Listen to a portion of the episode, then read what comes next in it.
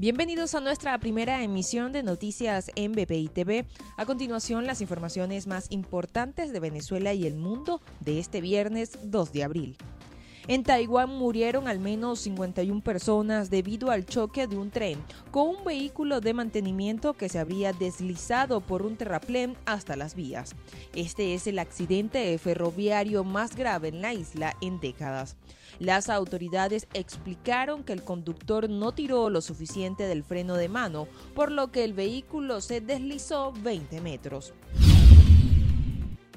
La Sociedad Interamericana de Prensa mostró su preocupación por la libertad de prensa en Venezuela.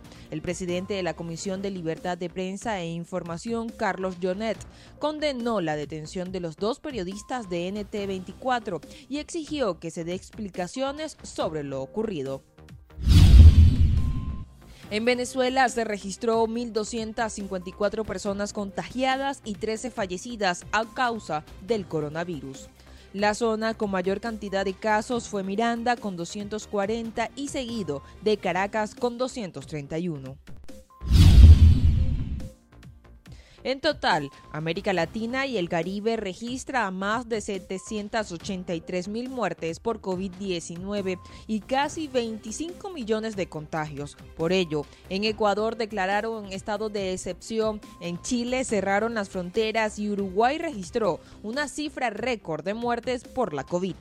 Mientras, la directora de la OPS señaló que no hay suficientes vacunas en la región para detener los brotes activos y abogó por la prevención.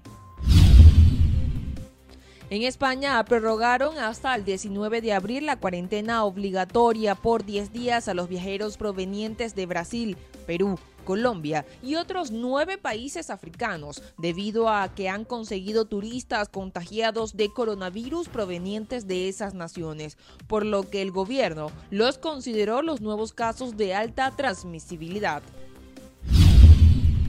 El presidente de Ecuador, Lenín Moreno, declaró estado de excepción por 30 días en varias provincias del país, donde vive cerca del 70% de los 17.4 millones de la población ante el repunte de contagios por coronavirus. Serán nueve horas de restricción de movilidad nocturna en estos territorios, donde habitan unos 12 millones de ecuatorianos.